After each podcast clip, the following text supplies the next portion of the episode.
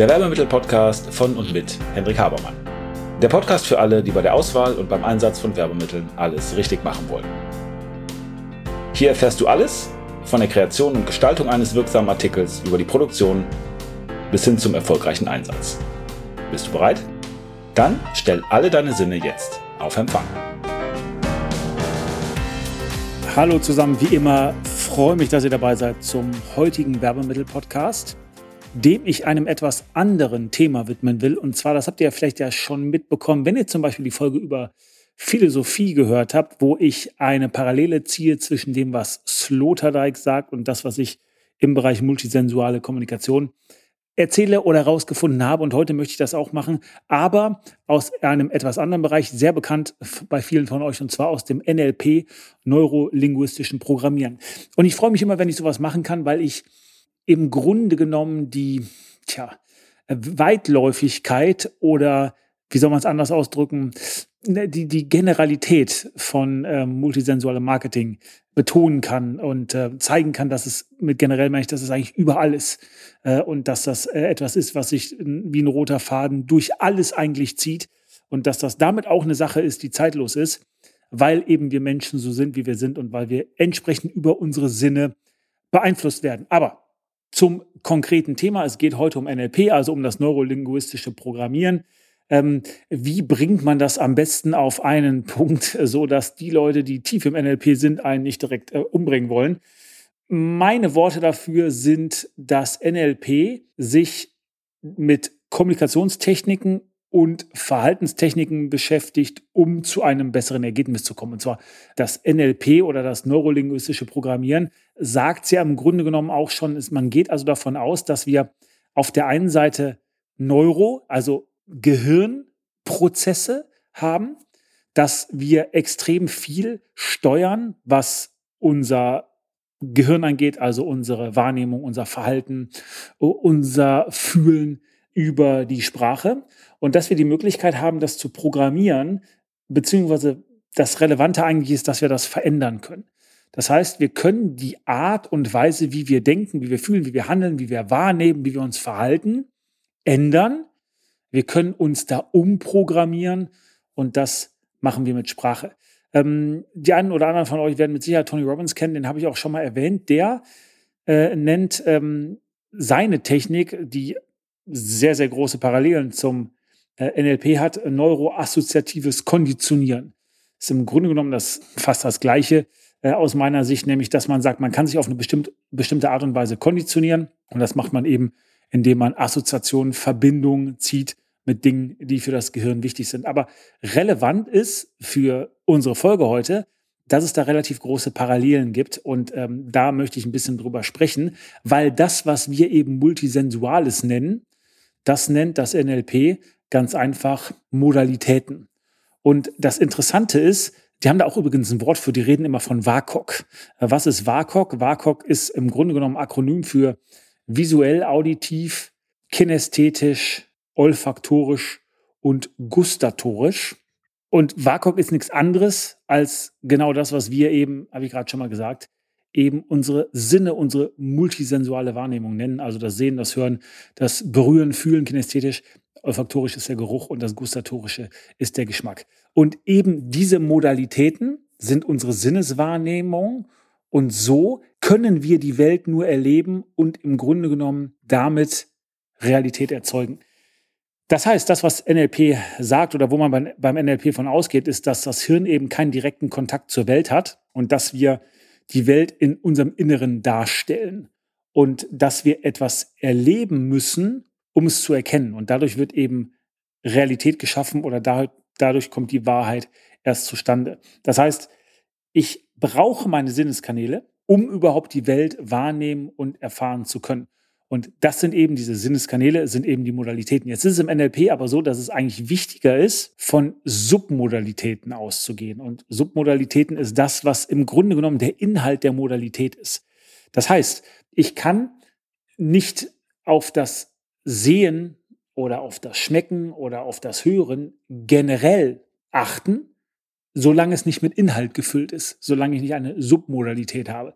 Das heißt, ich muss im Grunde genommen mich immer fragen, wie ist das? Wenn ich jetzt über das Hören spreche, über das Auditive, dann geht es eben darum, ob das laut ist oder leise oder schrill oder wie auch immer. Also das, diese Ausprägung, letztendlich das, was greifbar ist, das ist die Submodalität. So, ich re reagiere also nicht auf ein Bild an sich, sondern ich reagiere auf die Farben des Bildes oder ich reagiere auf die Darstellung eines Bildes. Ja, ich reagiere also etwas anderes gesagt auf die Untereigenschaften.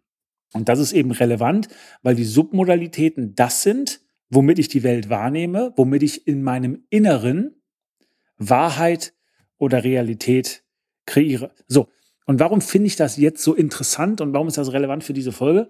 Ähm, und eben genau für den Vergleich. Nun, weil ich öfter feststelle, dass Menschen, die in speziellen Themenbereichen unterwegs sind, zum Beispiel in der Philosophie oder in dem Fall jetzt im NLP ähm, oder auch in anderen Bereichen, ähm, wenn Sie auf das Thema Werbemittel oder wir versuchen es ja anders zu formulieren, indem wir zum Beispiel über multisensuale Kommunikation oder haptisches Marketing sprechen. Haptisches Marketing ja deswegen nicht, weil die anderen Modalitäten keine Rolle spielen, sondern weil das Haptische ja eben eine sehr, sehr besondere Funktion eben in diesem Orchester der Sinne hat. Und zwar, weil eben das haptische, der haptische Sinn der Wahrheitssinn ist. Wir kennen das ja aus der deutschen Sprache, dass wir uns verhören oder äh, vergucken können. Wir können uns aber nicht verfühlen. Also das, was wir fühlen können, ist wahr. Und der haptische Sinn ist deswegen ähm, der Primus inter pares vielleicht. Also der ist hervorgehoben. Der ist ein bisschen was Besonderes und deswegen nennen wir es dann eben haptische Kommunikation, weil das außerdem ja auch alles andere mit einschließt. Aber ähm, die Leute sagen zu mir, dass irgendwie Kugelschreiber sind blöd, aber sind zum Beispiel NLP-Trainer.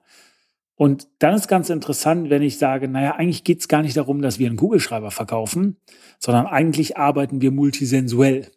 So, und jetzt, wenn ich jetzt weiß, wie ein NLP-Mensch denkt, eben, dass der über Modalitäten oder WAKOK, also das Akronym oder über die Submodalitäten denkt, dann ist er halt viel offener um sich das anzuhören. Und das Interessante ist, ich habe es ja mal gerade eben gesagt bei Sloterdijk ähm, und der Philosophie ist das genauso. Das Interessante ist, dass ich immer wieder, und deswegen auch diese Folge, feststelle, dass es eben diese Parallelen gibt. Dass es also eine Art Wahrheit ist, die sich durch alles zieht, dass Multisensuales, dass das Wahrnehmen über alle Sinne, dass das Beeinflussen unserer Realität unserer Stimmung, unser, unserer Wahrnehmung und damit auch unseres Verhaltens, unserer Reaktion auf das, was wir Realität wahrnehmen, durch die verschiedenen Sinne beeinflusst, gefiltert, geleitet wird äh, und damit selbstverständlich jeder Sinn für sich höchste Relevanz für das hat, was eben in unser Gehirn reinkommt, wie wir eben wahrnehmen, wie wir eben auf Basis dieser Wahrnehmung verarbeiten und was dann letztendlich rauskommt in Form von Handeln oder Verhalten. Und das finde ich eben interessant. Das heißt, wenn jemand NLP-Fan ist und der hat jetzt auf diese Folge geklickt, weil er gesagt hat, da bin ich aber gespannt, was mir irgendein so Kugelschreiber Fuzzi über äh, NLP ähm, erzählen will, dann habe ich jetzt vielleicht eine Chance gehabt, also wenn du jetzt einer von denen bist, habe ich jetzt vielleicht eine Chance gehabt, dir zu zeigen, wie das, was wir im Kern tun, von deiner Profession, Wissenschaft, wenn man es so nennen kann, ähm, oder von dem, was du alltäglich tust und äh, als Wahrheit ansiehst, ähm, dass das überhaupt nicht so weit entfernt ist. Und das ist eben das Spannende, dass wir, äh, je, je, länger wir, also wir bei uns, die sich mit dem Thema beschäftigen, ähm, je länger wir da drin sind, äh, umso mehr erkennen wir eben auch diese Parallelen und sagen, ey, wir können das einfach mal vielleicht ganz anderen Worten formulieren äh, und erreichen noch ganz andere Leute damit, weil wir einfach bis jetzt nur die falsche Sprache gesprochen haben. Also andere Sprache jetzt im Zusammenhang dieser Folge, Modalitäten, Submodalitäten, WAKOK und NLP. So, eine relativ kurze Folge. Ich bin, ich bin begeistert. Ja, ich wollte auch eigentlich nur diesen Punkt äh, machen und jetzt laber auch nicht groß rum, laber ich auch nicht groß rum. Also, das war's für heute. Ich hoffe, es war ein bisschen was dabei. Ich hoffe, das hat euch auf der einen Seite für NLP interessiert, was ich prinzipiell eine gute Sache finde, auch wenn ich nicht mit allem einverstanden bin, was die machen. Aber insgesamt klar ist es so, und das ist ja auch die Aussage, wenn ich Multisensualität gut finde, muss ich NLP in gewisser Weise auch gut finden, weil es ja sehr, sehr viele Basisaussagen hat, ähm, die gemeinsam sind. Ähm, ich hoffe, ich konnte euch ein bisschen dafür öffnen. Ähm, ich hoffe, ihr arbeitet an eurer Sprache, damit an der Programmierung eurer Realität und damit an eurem Verhalten und logischerweise auch an euren Zielen. Wünsche euch alles Gute. Ich bin raus. Bis dann. Ciao. Und damit sind wir am Ende der heutigen Folge. Ich hoffe, ihr habt ein paar interessante Erkenntnisse gehabt und seid ein wenig schlauer, als ihr es noch vor ein paar Minuten wart. Wenn euch das Ganze gefallen hat, leitet es gerne weiter an Freunde oder Kollegen, die auch ein Interesse oder eine Affinität zu dem Thema haben. Und natürlich hoffe ich, dass ihr bei der nächsten Folge dabei seid. Wenn es etwas gibt, was euch interessiert, was ihr noch behandeln möchtet, wo ihr gern ein wenig intensiver reintauchen wollt, schaut bitte in die Show Notes, da sind unsere Kontaktdaten angegeben mit einer E-Mail-Adresse. Schreibt uns eine Mail und wir werden entweder, wenn das für viele Leute interessant erscheint, das in den Podcast behandeln. Ansonsten bekommt ihr von mir oder einem meiner Teammitglieder eine Mail. Also, vielen Dank. Ich freue mich auf das nächste Mal.